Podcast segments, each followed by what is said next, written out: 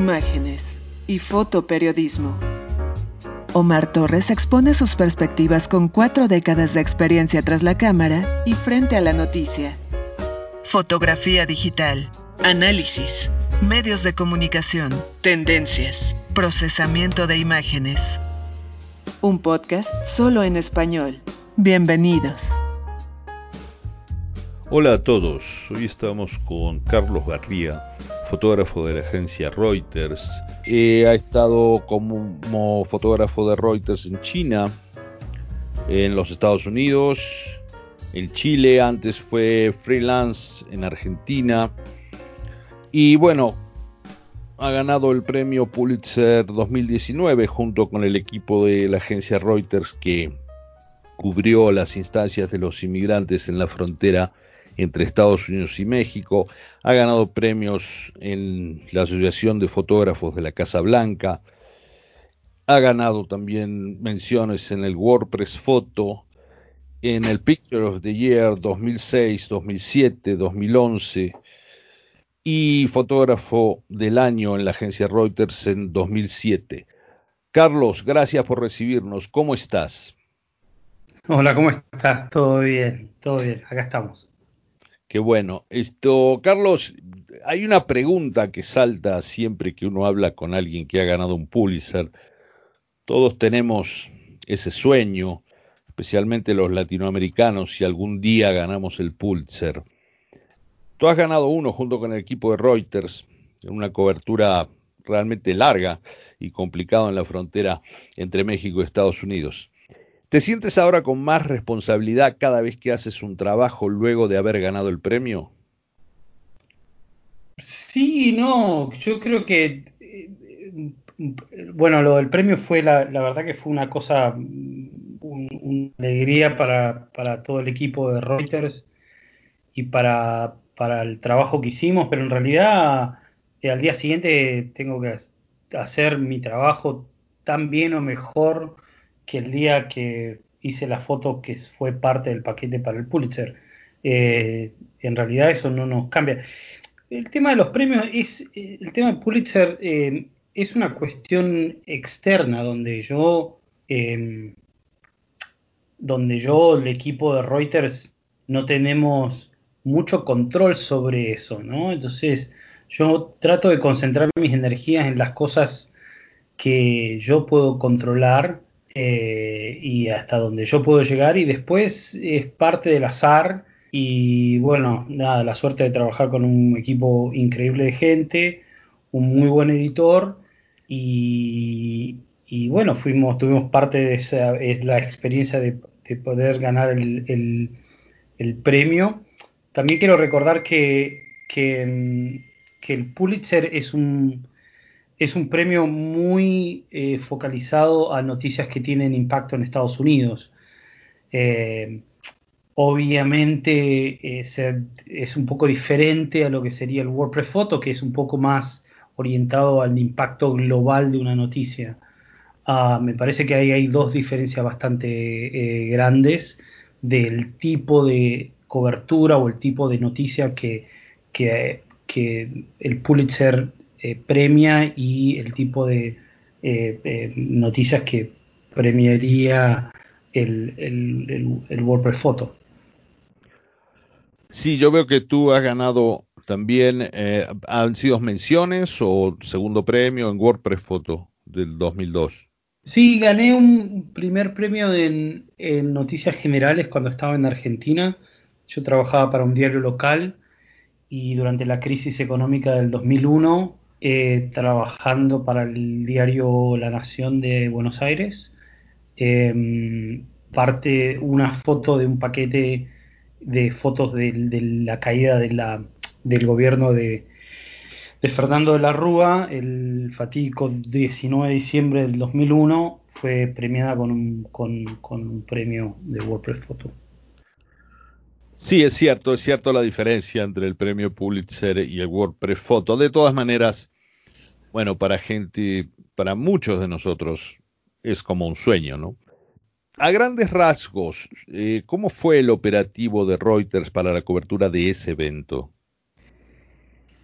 Reuters em, creo que identificó la historia la historia de la caravana de los migrantes y la inmigración hacia los Estados Unidos de ese año como la historia del año, una de las historias del año donde decidió poner todos los recursos necesarios para hacer la mejor cobertura posible.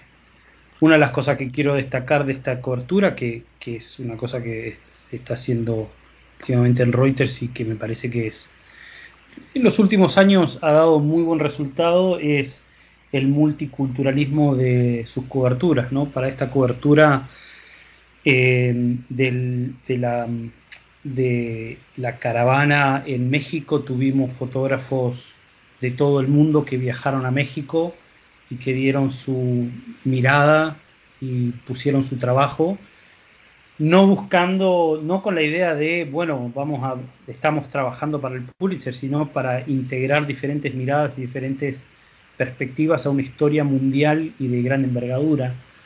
Y, quiero destacar que, por ejemplo, éramos, no sé, tuvimos un fotógrafo, un fotógrafo coreano, un fotógrafo griego, una inglesa, eh, dos inglesas que, viajaron a México, eh, seis fotógrafos o siete fotógrafos de toda Latinoamérica, eh, un canadiense, dos americanos. Eh, fue un trabajo de colaboración muy lindo y cuando vos ves el resultado final, eh, tiene una coherencia de edición muy buena. Y bueno, y nada, y es, esa, es eso del multiculturalismo. Lo mismo pasó con, con, el premio Pulitzer que ganó Reuters ahora hace poquito en Hong Kong, que también habían fotógrafos un fotógrafo mexicano, había un fotógrafo indonesio que tiene 22 años, había un, tailandés, había un chino, digo, una, un multiculturalismo muy interesante que hace a la riqueza de, poder cubrir un evento de, una envergadura mundial con diferentes eh, puntos de vista, ¿no? Qué, buen punto ese, qué buen punto. Eh, yo algo sabía del tema de que eran fotógrafos de varios lugares, pero claro, Reuters también acaba de ganar el Pulitzer esto en Asia. Eh, sí, muy, muy atinado el tema de, las culturas y fotógrafos con diferentes culturas. ¿Tuvieron un editor que veía el material eh, antes de enviarlo o ustedes subían las fotografías al servicio directamente? No, bueno, la forma de cobertura era como una, noticia normal, común y corriente, que es todos los días mandamos, todo cada fotógrafo o manda desde la cámara, depende de lo que, lo que estemos cubriendo, ¿no? Pero o mandamos desde la cámara, en el caso de Hong Kong por la rapidez, o en el caso de, quizás de la caravana era un poco más, más lenta la cosa y se había edición propia de cada fotógrafo. Lo mismo pasó cuando ganamos el Pulitzer con la historia de los Rohingyas en Myanmar. Em, es, la transmisión es todos los días al servicio, pero a fin de año, más o menos un mes, dos meses antes de fin de año, hay un editor que, es nuestro editor de Enterprise, Andrés Latif, que tiene la, gran tarea de sentarse y revisar todo el material de todo el año sobre esa sobre esa cobertura. En el caso de la caravana, él me dijo que fueron alrededor de 7.000 fotos que él bajó, eh, o sea, con un grupo, con un grupo, él tiene un grupo de un, team que trabaja para él, que bajaron todo el material, lo pusieron en un disco rígido y se pasó semanas yendo y pasando y identificando las fotos claves y bajando el número y editando y haciendo la edición encerrado en una habitación de con un proyector y yendo todos los días a reducir de 5.000 imágenes o 7.000 imágenes a las veintitantos que fueron parte del paquete. En el caso del, en el caso de, yo creo que cada edición es, es diferente y en el caso de la, de la caravana, la idea fue como él lo editó, fue nosotros tenemos un par de fotos claves, que eran fotos muy ah, icónicas, que eran unas 5 o 6 fotos, y la edición fue alrededor de esas fotos. O sea, el resto de las fotos acompañaron a hacer la transición de esas fotos icónicas, eh, como por ejemplo, eh, me viene a la mente la mujer que está corriendo con su niño, que están tirando gases lacrimógenos. Esa es una foto icónica que se publicó en todos lados. Es de un fotógrafo coreano.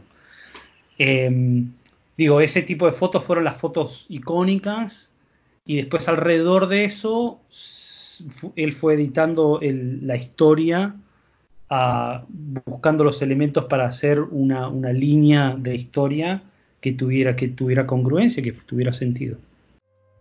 Imágenes y fotoperiodismo, solo en español. Me decías, entonces, ¿fueron muchos fotógrafos al mismo tiempo o se fueron rotando? Porque me hablaste de varios fotógrafos. Ah, fuimos rotándonos. Eh, en, eh, creo que en, el pico máximo de, de, la noticia estuvieron alrededor, fuimos alrededor de cinco o seis fotógrafos en terreno, pero yo, por ejemplo, yo, yo, fui mucho más tarde. Yo no, no pude hacer. A mí lo que me pasó fue que yo trabajo en la Casa Blanca y, nada, tengo obligaciones por agenda de cosas que ya están programadas. Entonces, cuando hay una noticia, eh, un breaking news, no puedo tan fácil liberarme de mi agenda que ya está armada de viajes y cosas y salir. Entonces, yo no pude ir a la caravana. Lo que me pasó con mi, con mi caso es que yo fui a, fui a cubrir la última parte cuando ya los migrantes estaban acampando por varias semanas en, en Tijuana y tratando de cruzar. Y cuando llegué a Tijuana estuve muy poco tiempo, estuve tres días, porque llegó la noticia de la muerte de una niña eh, que murió en, eh, bajo la custodia de, la, migración de Estados Unidos. Y esa niña era una niña de 7 años guatemalteca que fue, eh, que fue apresada junto a su padre y ella en ese traslado de un lugar a otro se enfermó y murió. Y su cuerpo iba a ser trasladado de vuelta. Su padre quedaba preso en los Estados Unidos y su cuerpo iba a ser trasladado a un lugar muy remoto en Guatemala. Em, y bueno, decimos que era, era la historia que había que hacer y yo dejé eh, Tijuana y me fui directamente a Guatemala y de ahí tardé dos días en llegar a este, este lugar que es muy remoto, em, a, esperar la llegada del cuerpo el y, todo el, velatorio y el funeral, que paradójicamente el funeral fue el día de Navidad, el 25 de diciembre. Y eso era un poco como como el Pulitzer es de año, es de año calendario, era como la, una forma muy fuerte de cerrar una historia, ¿no? Con el funeral, con las consecuencias. Claro. Estando ya en el club de los premios Pulitzer, ¿hay otras actividades que debes hacer o a las cuales te convocan fuera del trabajo periodístico? A hablar contigo. No, no, en realidad no. En realidad, o sea, el grupo, em, cada uno dentro de lo que estaba, no sé, el fotógrafo coreano fuera el primer fotógrafo coreano que ganaba el Pulitzer. Nuestro fotógrafo griego era el primer fotógrafo griego que ganaba el Pulitzer. Cada uno supongo que hacía y respondía, bueno, si había alguna nota, alguien que hacer, pero no, en realidad no, porque em, eh, hay una persona centralizada que es el editor, que fue la persona que editó y esa es la persona que responde a todos los, los pedidos de, de, no sé, de, presentaciones y cosas así, porque yo realmente después tengo que volver a mi trabajo regular y, mi vida no, no cambia no cambia en, lo más mínimo, ¿sí? tengo que levantarme a las 8 de la mañana e ir a trabajar como todos los días. Eh, tengo ah, un, par de preguntas que me han hecho colegas que sabían que iba a entrevistarte. Eh, unos preguntan si ya pasaste a cámaras sin espejo o todavía estás con las anteriores con espejo. Eh, todavía estoy con las cámaras con espejo y probablemente dentro de muy poco voy a empezar a usar a cámaras sin espejo por dos cuestiones fundamentales. Una es el advenimiento de la tecnología, que es una tecnología viene y, y, hay que... No fui de los primeros que, que que, que, que empezó a hacer el cambio. Yo era un poco escéptico al, principio. Vi, vi, el, vi cómo mis compañeros lo usaban, vi la calidad, vi los beneficios, vi las, las partes en contra. Em, las cámaras han mejorado un montón, porque la verdad que las primeras cámaras no eran, tenían varias deficiencias o tenían cosas con las cuales nosotros, o sea, trabajamos y exigencia que necesitamos, que las cámaras no llegaron a hacerla y ahora están llegando a hacerlas. Y bueno, será tiempo de empezar a, hacer la, transición. Yo no, no, no tengo ningún, no tengo miedo a, las nuevas tecnologías, mientras, mientras hagan mi vida más fácil. Eh, yo siempre digo que la tecnología me tiene que hacer la vida más fácil, porque si me la hace más complicada no sirve. Entonces, o tiene que ser más liviano y más fácil. Ok, eh, ¿piensas dar o estás dando algún tipo de workshops acerca del fotoperiodismo? He dado algunos eh, workshops cuando voy a Argentina. Yo, yo estudié fotoperiodismo en la escuela eh, de periodismo, de, de, la Asociación de Reporteros Gráficos que tiene una escuela que se llama Argra, Argra Escuela. Y cuando voy, tengo una relación con ellos muy cordial y, cuando voy, eh, si tengo tiempo y paso por Buenos Aires, yo no soy de Buenos Aires, soy del interior, entonces paso por Buenos Aires, me quedo uno o dos días y, normalmente charlas. ellos teníamos muchas ganas de organizar una, una un, workshop, eh, pero bueno, con esto de la pandemia las cosas se complicaron un poco y eh, probablemente, sí, a mí la verdad que me eh, estoy en un momento de, mi carrera donde creo que eh, esta profesión me dio muchísimo y es hora de empezar a devolver. Entonces, parte de la forma de devolver creo que es poder compartir lo poco que uno ha aprendido durante estos 20 años de carrera y tratar de, de empezar a pensar en pasarle la antorcha a las generaciones más jóvenes, ¿no? Eh, una de las preguntas que siempre sale cuando hago una entrevista es, ¿qué piensas del uso de las redes sociales y cómo, cómo las usas? Yo lo, uso poco, la verdad que eh, uso redes sociales para, para, informarme, básicamente un poco, para ver qué es lo que está pasando en el día. No soy una persona que necesite publicar mi vida entera en redes sociales. Eh, esto del distanciamiento social no cambió, de, la pandemia no me cambió mucho la vida porque soy bastante distanciado social de, del resto del mundo. Eh, trato de mantener mi privacidad y mi privacidad es mía. Me parece que hay gente, y bueno, tampoco quiero entrar en, ponerme a hablar de los demás, pero hay, hay gente que realmente eh, necesita esta, esta idea del, del, ser gustado o ser...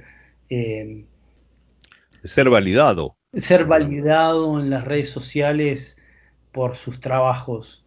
Yo la verdad hago mi trabajo, termino, cierro mi computadora, me voy a mi casa, publico muy poco de mi trabajo, retuiteo algunas cosas, estoy experimentando un poco haciendo algunos dípticos, combos en, eh, en, Instagram, pero muy pocos. Eh, pero más que eso no, no, no, hago nada, no tengo tiempo, no, tengo tiempo y no me gustaría, no me gustaría gastar mi tiempo en andar, en pasarme horas en, en, las redes sociales eh, malgastando mi tiempo. Prefiero subirme a mi bicicleta y salir a dar una vuelta. es, es, una cuestión de cada uno. Hay, hay gente que necesita eso una validación y hay otra gente que no. Ok, uh, Carlos, eh, por último, eh, ¿cuáles son tus próximos proyectos? Eh, estoy, hace mucho tiempo que bueno, hace como, en realidad la pandemia medio que me jodió un gran proyecto que quería hacer sobre, en conjunto también, en colaboración con otros colegas fotógrafos de Reuters, eh, estamos, tratando de ver la posibilidad de hacer algo sobre migración y, o sea, la migración a consecuencia del cambio climático. Em, pero en, una, en, una, en una escala global, ¿no? Eh, hay ciertos factores eh, climáticos en, muchos lugares de Sudamérica, Centroamérica, África y, Asia que están eh, empujando a la gente a migrar por, por, cuestiones económicas. Entonces me parece que ahí ese es dentro de los grandes... Eso es como una historia que me gustaría dedicarme a trabajar de a poco eh, por los próximos 10 años. Eh, la verdad que me parece, yo viví en China durante seis años y, experimenté el, Año Nuevo chino, que es una cosa alucinante, es este movimiento de gente que se va a sus casas en el campo durante el Año Nuevo chino y es la mayor migración del, mundo, que pasa en, un periodo de 30 días. Eh, y siempre quedé fascinado por eso, ¿no? por la migración de personas. Así que nada, apenas cuando se empiecen a abrir las cosas, se empieza a normalizar la, vida y podemos viajar de vuelta, calculo que volveré a retomar, a retomar ese tema y mientras tanto voy haciendo la parte que puedo hacer desde acá con, con, las limitaciones que, todavía tenemos de viajar y seguridad por el tema de la pandemia, pero, pero bueno, eso es como el tema que, que realmente me gustaría dedicarme en los próximos, en los próximos años. Carlos, muchísimas gracias. Eh, hoy nos recibió Carlos Barría, como decía antes. Debajo de este podcast van a encontrar eh, su dirección de Twitter y de Instagram. Carlos Barría, fotógrafo ganador del premio Pulitzer junto con el equipo de Reuters en 2019, fotógrafo de la Casa Blanca para esa agencia, ha estado en muchos países, 20 años de experiencia, un fotógrafo que hay que seguir en las redes, que hay que ver su trabajo. Carlos, muchísimas gracias por recibirnos. No, gracias a ti, muchas gracias y, bueno, nada, le, paciencia a toda la gente que está escuchando. Supongo que están todos ansiosos por salir a la calle eh, pero bueno, nada, hay que tener un poco de paciencia y tranquilidad, que la, meta está, la, meta final está, está cerca, pero bueno, nada, hay que, hay que, hay que esperar un poquito más. Gracias. Este fue Carlos Barría para Imágenes y Fotoperiodismo. Gracias a todos. Sigue a Omar Torres en Twitter, arroba Omar José 1985.